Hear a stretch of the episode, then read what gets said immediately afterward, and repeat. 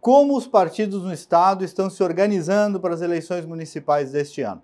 Eu tenho falado com presidentes de diversas siglas e as movimentações, claro, chegando março, já estão grandes. Uma dúvida comum sobre qual será o desempenho da chamada nova direita para as prefeituras. Como isso implicará no número de prefeitos em partidos tradicionais como MDB e progressistas, que somados hoje têm aí quase 300 prefeituras no Rio Grande do Sul.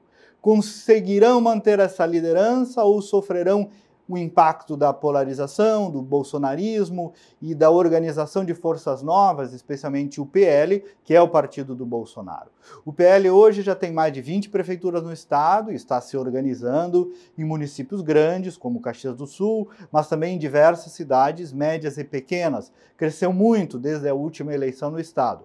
Podemos incluir aí também União Brasil, presidido pelo deputado Busato, experiente, que trabalha muito forte nos municípios. O Republicanos também cresceu, outro exemplo.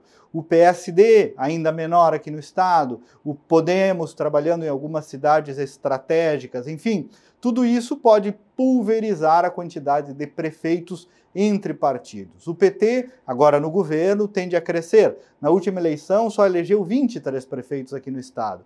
O PDT correndo para tentar se recuperar. Enfim, os presidentes dos partidos, novos ou tradicionais, estão conscientes dos desafios e trabalhando.